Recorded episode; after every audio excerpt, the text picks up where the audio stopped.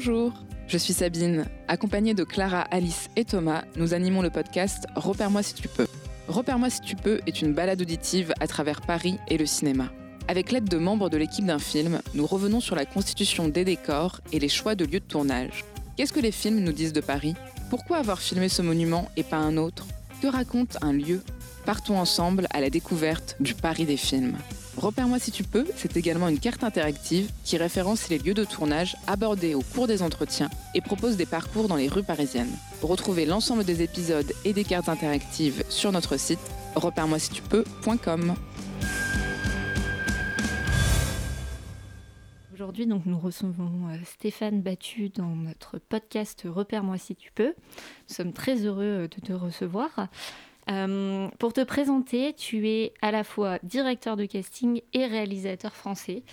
Donc, tu as été directeur de casting notamment euh, pour les films de Claire Denis, Arnaud Desplechin, Serge Boson ou encore Xavier Beauvois. Et tu es réalisateur. Euh, tu as notamment réalisé plusieurs courts-métrages, Le Carrefour en 1989, Les apprentis fiancés en 1992, le Cœur, qui est un euh, court métrage documentaire en 2010. C'est un long, mais, un long. Euh, mais bon, personne ne l'a vu, donc on peut dire que c'est. Et maintenant, c'est un long, on va le dire, c'est un long en 2010. Le rappel des oiseaux, qui est aussi un documentaire en 2014. Et donc, on termine par Vif Argent, euh, qui est ton premier long métrage de fiction en 2019. Alors, la première question qu'on voulait te poser, c'est quel rapport entretiens-tu avec la ville de Paris? Bah, Paris, j'y habite. Euh, j'habite euh, dans, le quartier des Buttes Chaumont depuis longtemps, depuis plus de 20 ans. Et euh, j'ai habité ailleurs, j'ai habité dans le 18e aussi avant, mais peu de temps. Finalement, en fait, ma, vie, je dirais, d'homme et familiale, elle se situe là, quoi, dans, les buts de Chaumont, enfin dans le quartier autour des buts de Chaumont. Et c'est vrai que j'avais envie dans le film de de montrer un peu ces, territoires-là, aussi parce qu'ils sont à la, fois empreints d'un imaginaire assez fort, puisque c'est aussi le, le, parc est une sorte de fantaisie, quoi, quelque chose d'un peu comme ça euh, baroque. Et, puis aussi parce que j'y suis, euh, je m'y suis beaucoup euh, promené pour mon travail. enfin, c'est pas vraiment des promenades, c'est plus des espèces de quêtes comme ça, à la recherche de, de personnages. Euh, pour des films dont je faisais le casting. Et, et donc il y a euh, tout un, monde euh, en fait dans, ce quartier parce que c'est il y a des, catégories sociales très différentes. Il y a, quand on va vers Jaurès, il y a beaucoup de, gens qui sont réfugiés, qui sont des demandeurs d'asile. Donc il y a, tout, un, tout un monde qui est l'endroit où des trajectoires se, croisent, se retrouvent, se, se, rencontrent. Quoi. Et j'avais envie de, de montrer ça dans le film, quoi, parce que ça, c'est mon quotidien d'une certaine manière. Et est-ce qu'un lieu en particulier peut t'inspirer dans l'écriture ou la réalisation d'un film? Bah, Le parc, oui. Le parc Le, parc m'a inspiré, ça c'est sûr. Le canal aussi, euh, le canal de l'Ourcq. Parce que bah parce qu'on peut y projeter plein de, plein de choses. Avant d'imaginer euh, les scènes de Vif Argent, j'avais imaginé tourner dans le parc une histoire avec des enfants, par exemple. C'était vraiment euh, l'idée d'avoir une, un, territoire euh, plein de secrets, plein de, plein de caches, plein de, d'aventures aussi. Et, donc oui, bien sûr, ça, inspire. d'ailleurs, le, prochain film que j'espère réaliser, c'est à Berlin, et c'est vraiment la ville, la rencontre avec la ville, et, puis évidemment euh, d'autres situations, mais, la ville a été très importante pour moi euh, dans, le choix de, faire ce film. Est-ce que, avant qu'on rentre euh, dans le vif du sujet, tu peux également nous parler de ton métier de directeur de casting et enfin, quelle est l'influence de ce métier-là sur ta réalisation? Ah bah L'influence est très grande parce que ma manière d'envisager le casting, c'est une manière documentaire. C'est-à-dire que, bon, même si je ne fais pas tout le temps du casting avec des gens qui sont des non-acteurs, si je ne vais pas dans la rue, euh, euh, si je ne fais pas du casting de plein air euh, constamment, j'ai toujours un peu la même méthode qui est une, idée de, l'idée de faire des entretiens et des rencontres avant d'imaginer travailler sur des personnages. C'est comme si j'attendais que les personnages apparaissent à travers les, rencontres que je fais. Et, donc, le, dans Vif Argent, par exemple, la trame principale du film a été dictée par par des rencontres que j'ai faites et des entretiens de gens qui me racontaient des souvenirs. Et donc c'est comme ça que le, le début du, scénario s'est écrit. Donc c'est, vraiment très très euh, très lié à, mon, travail de casting pour ce film-là. Et aussi au documentaire. Voilà. C'est aussi, je pense, pour ça que j'ai commencé par euh, réaliser des documentaires, parce que le, la démarche naturelle pour moi est, d'aller vers, euh, vers l'autre, et d'essayer de m'y retrouver, en fait. Voilà. Donc, je, je, crois que c'est euh, une sorte de, de, suite logique à, mon travail de casting en général. Quoi. Et justement, j'allais te demander pourquoi être passé du documentaire à la fiction? Je pense que c'est parce que cette question euh, du, du, passage d'un monde à un autre euh, m'est venu justement en, en, rencontrant des personnes qui, euh, je dirais, devant mes yeux, devenaient des personnages et plus seulement des personnes. Et que j'avais le sentiment qu'il y avait quelque chose du destin qui se jouait au moment où je c'est un destin des fois assez modeste, hein, c'est de participer à un film, de devenir quelqu'un d'autre le temps d'un film, mais quand même, il y a le sentiment que quelque chose va changer dans le cours de la vie de cette personne, quelque chose de nouveau, et, euh, ça va changer aussi le destin du film. Et donc, cette idée de, du passage, en fait, du documentaire vers la fiction, puisque moi je travaillais pour des films de fiction, ça m'a amené à me dire, ben voilà, quelle, est la place que j'ai moi euh, en tant que spectateur de ces, moments-là. Euh, c'est une sorte de passeur. Et euh, les passeurs, ils sont un peu en retrait, ils sont un peu fantomatiques. Et voilà, c'est, je pense que c'est ma place de spectateur, en fait, qui m'a amené à me dire, voilà, ben je, ce que je vois constamment, même si ce sont des, vraies personnes, ce sont des récits euh, déjà presque fictionnels. Donc euh, ça, ça m'a engagé à, aller vers la fiction et vers le fantastique. Concernant Vif Argent, euh, as-tu été aidé par un repéreur pour le choix des décors ou est-ce toi qui as surtout arpenté le 19e arrondissement? Bah, J'ai commencé moi, euh, parce que je connaissais les lieux, c'est ces lieux qui m'ont inspiré certaines scènes. Euh, je les avais en tête, mais pas forcément aussi précisément que ça. Euh, et en fait, c'est drôle parce que la personne qui m'a aidé en, tout premier lieu pour les repérages, c'était quelqu'un qui que connaissait la, productrice, qui, était à Marseille, donc qui connaissait pas Paris. Et c'était intéressant en fait d'avoir d'avoir son point de vue comme ça très extérieur, très euh, attentif en fait, parce que souvent quand on parcourt des, territoires euh, familiers, on est un peu aveugle. Et, euh, là, il y avait une, sorte d'attention particulière chez elle qui elle faisait des photos super bien, et puis elle allait aussi, elle était, elle, avait fait des documentaires, donc elle allait aussi à, à l'approche des gens, quoi. Donc voilà, ça, a été une, phase complémentaire à, mes recherches. Et, euh, en fait, euh, voilà, il y a, eu vraiment une, recherche euh, assez approfondie quoi, de, de, ces lieux. Notamment, il y avait des choses que j'avais vues qui n'existaient plus. Des campements, par exemple, de, gens qui étaient sur, les, sur la petite ceinture, des choses comme ça. Et et donc, euh, je lui avais dit, bah, il faut peut-être retrouver des endroits comme ça qui soient... Euh, euh, qui, indiquent ces passages, cette précarité et, ces, ces, lieux qui sont souvent évités par les passants, et donc voilà, on, a réfléchi ensemble et puis elle a fait des recherches euh, autour de, ces, endroits-là, mais pas que, aussi évidemment les intérieurs d'appartements, les immeubles, tout ça. C'est elle qui, qui, a essayé de, trouver tout ça, enfin qui, a, trouvé d'ailleurs. Tu parlais de la petite ceinture et c'est vrai qu'au début, donc juste se retrouve dans la petite ceinture en tout cas le morceau qui est dans le, parc des Buttes de Chaumont. Et alors moi, je me suis intéressée à un détail. Pourquoi euh, avoir glissé une carte postale euh, du parc des Buttes Chaumont au début du film que juste donne euh, à, justement cet homme qui vit dans un campement? Qu'est-ce que ça signifie pour toi, cette carte postale?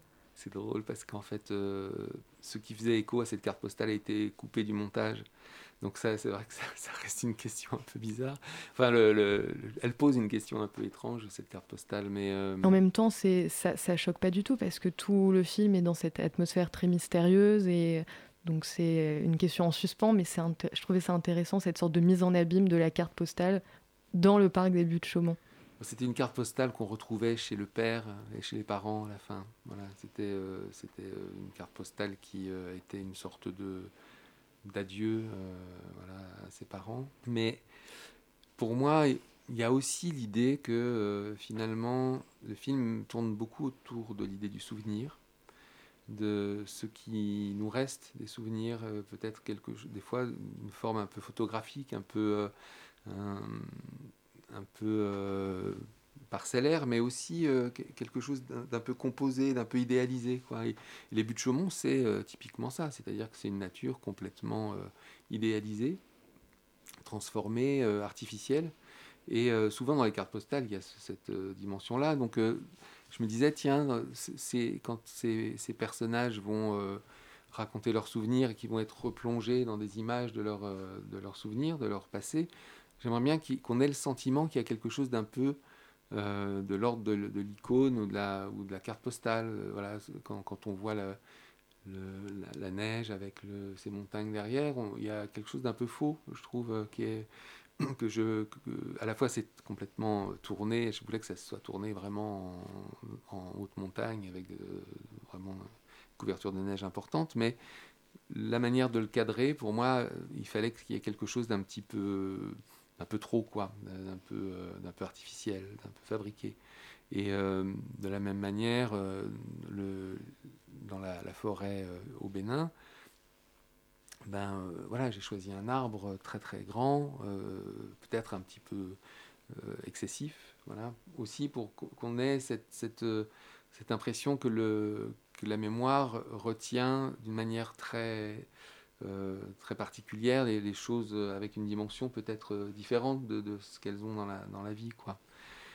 voilà, donc euh, cette carte postale, pour moi, c'était comme une sorte de, de principe que j'allais un motif quoi, que j'allais décliner un peu euh, formellement au, fil du film. Tu parlais donc de ces quatre souvenirs qui apparaissent dans le film, donc le bois tropical, euh, l'image de la mer euh, près d'Izmir, les montagnes recouvertes de neige et la mer Méditerranée à la fin avec Cecilia Mangini. Et qu'est-ce qui t'intéressait donc dans ce basculement presque magique d'un lieu à un autre, puisque le film se déroule, donc quasiment tout le tournage a lieu à Paris mais qu'est-ce qui t'intéressait dans ce va-et-vient permanent et en même temps euh, presque factice, ce basculement d'un décor à l'autre? Quand on me raconte un souvenir, euh, je pense en général, je ne suis pas le seul, je, vois des images, je suis pris par le, par le récit qu'en fait la personne.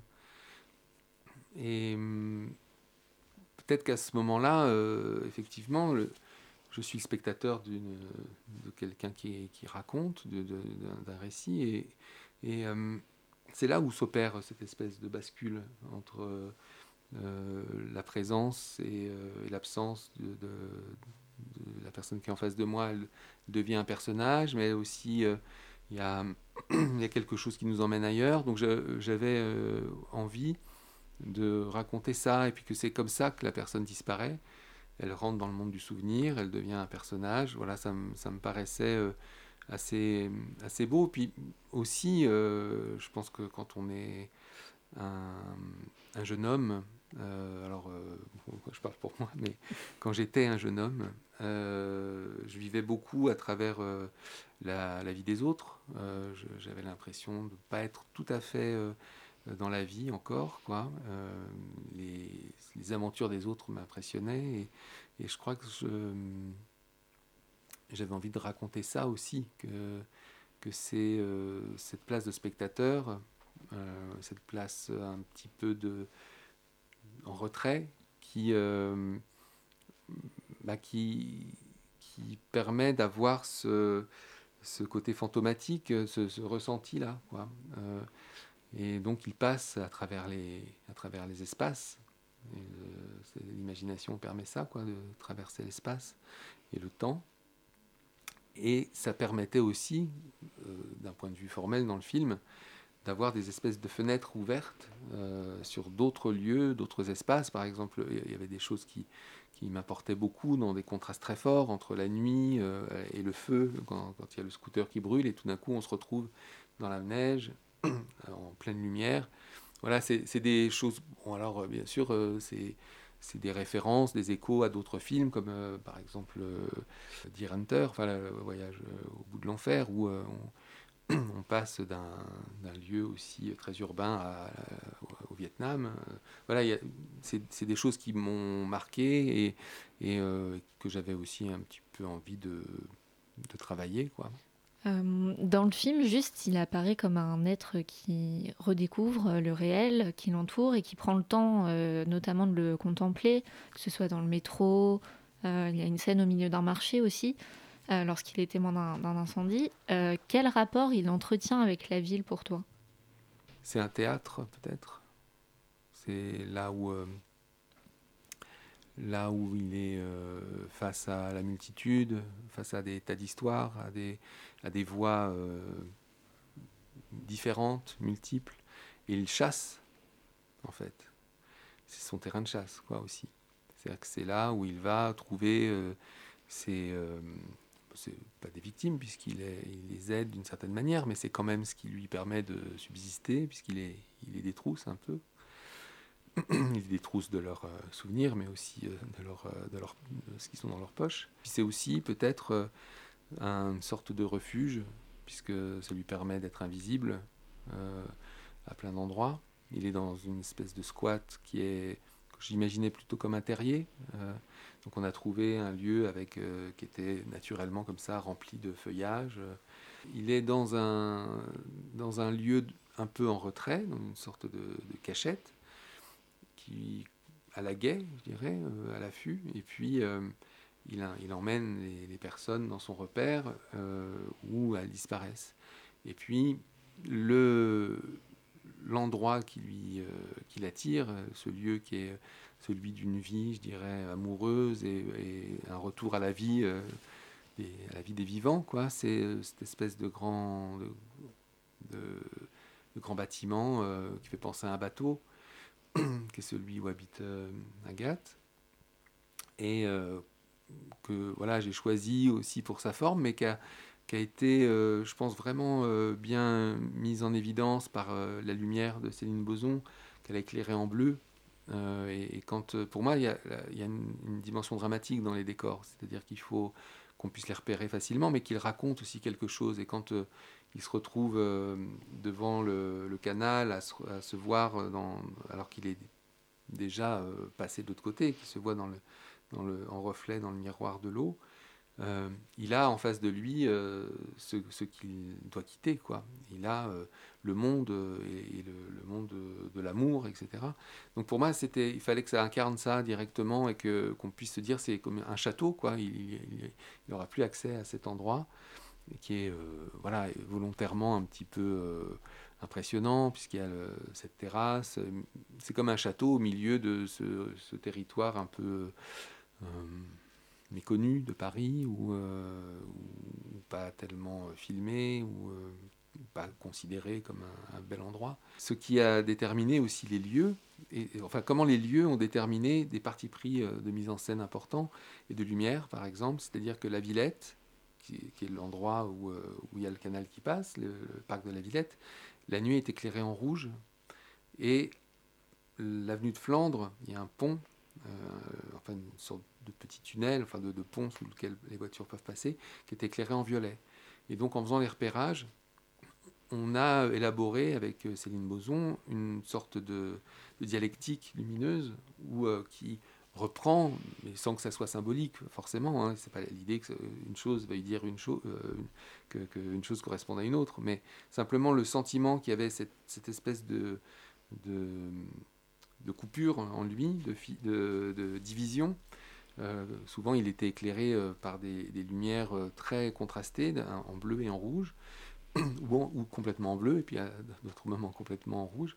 Il y, avait cette idée-là du passage, quoi, qu'il naviguait entre deux états, entre deux, entre deux possibilités. et, voilà, donc c'est les lieux aussi qui ont amené ça. Il y a peut-être un, cinéaste dont je me suis beaucoup inspiré pour ce film-là, qui est Georges Franju, et qui euh, lui aussi euh, arrivait euh, devant des lieux et, essayait d'en tirer quelque chose de voilà d'insolite, de particulier.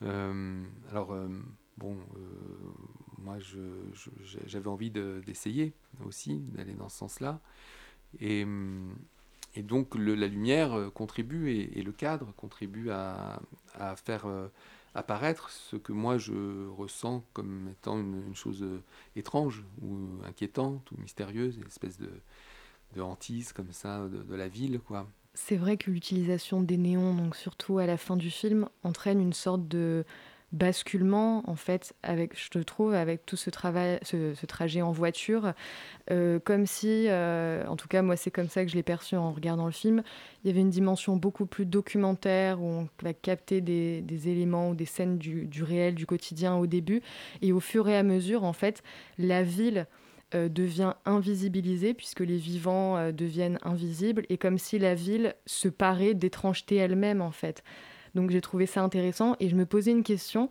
Euh, là, je viens d'y penser euh, concernant le choix de la veste à sequin euh, de Juste, puisque c'est quand même pas anodin comme choix, et, je trouve que ça participe à cette atmosphère un peu de rêve et irréel. Alors pourquoi ce, choix, le choix de cette veste? Pour moi, le costume, c'est très important. Parce que, d'une part,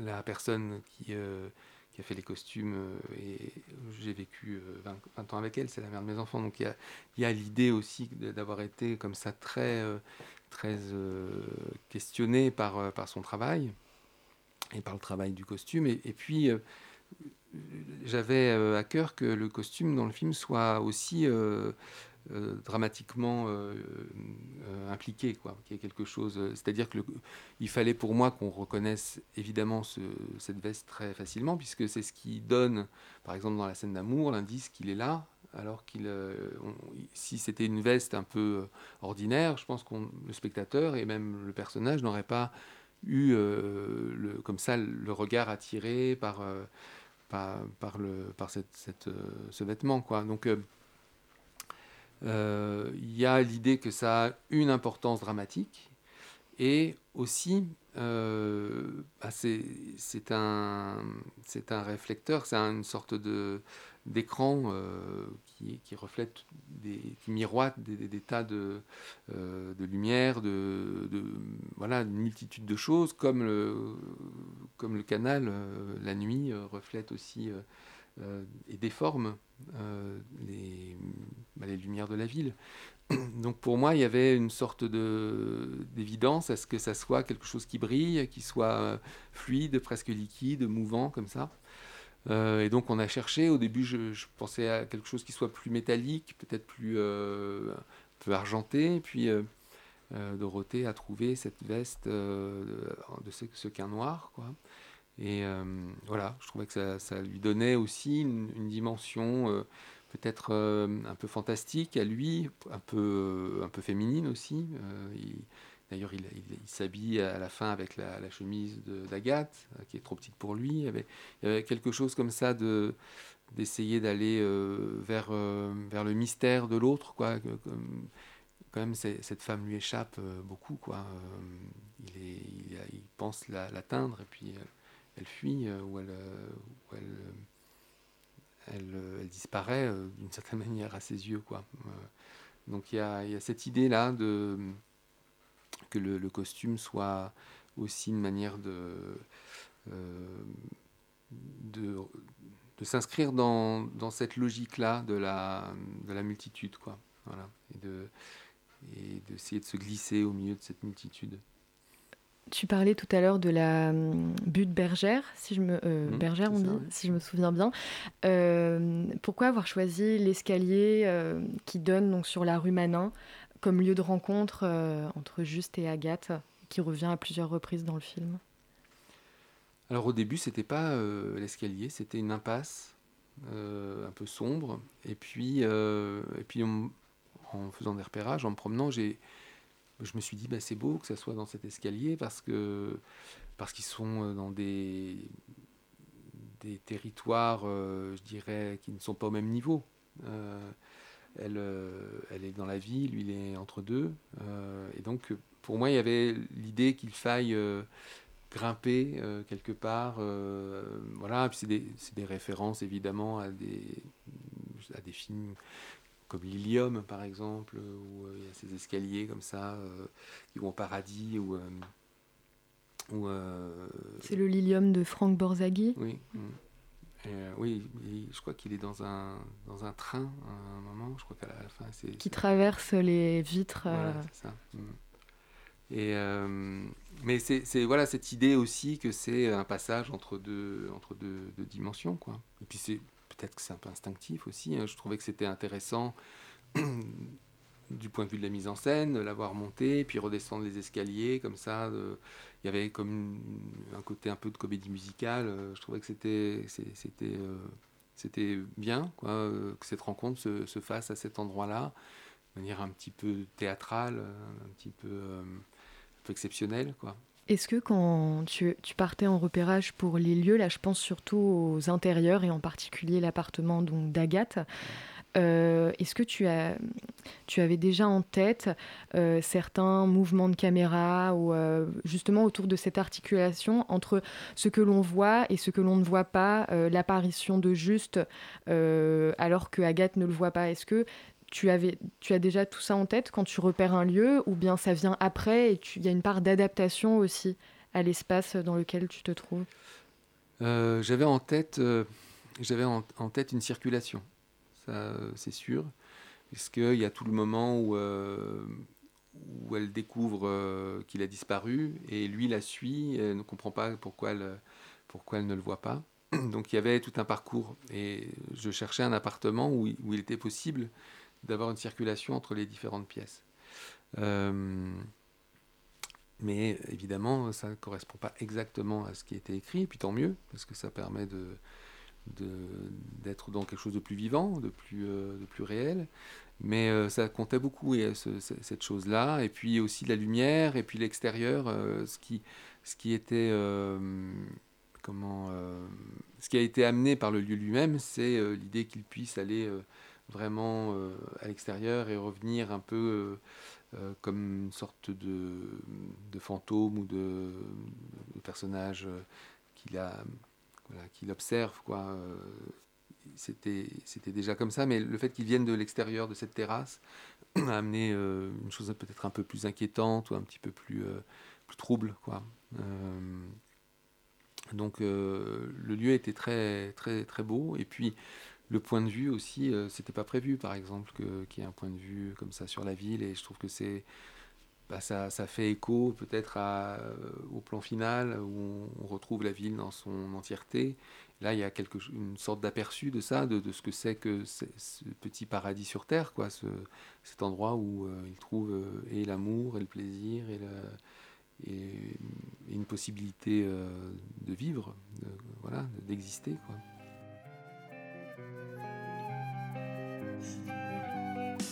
Merci Stéphane. Nous remercions Radio Campus Paris de nous avoir prêté son studio d'enregistrement. Merci Gouacha de nous avoir laissé utiliser votre musique. Nous remercions également Léa qui a réalisé plusieurs de nos épisodes. N'oubliez pas de nous retrouver sur notre site internet repère-moi si tu peux.com. Vous pourrez trouver tous nos épisodes et également toutes les cartes interactives que nous avons créées. À bientôt pour un prochain épisode de Repère-moi si tu peux.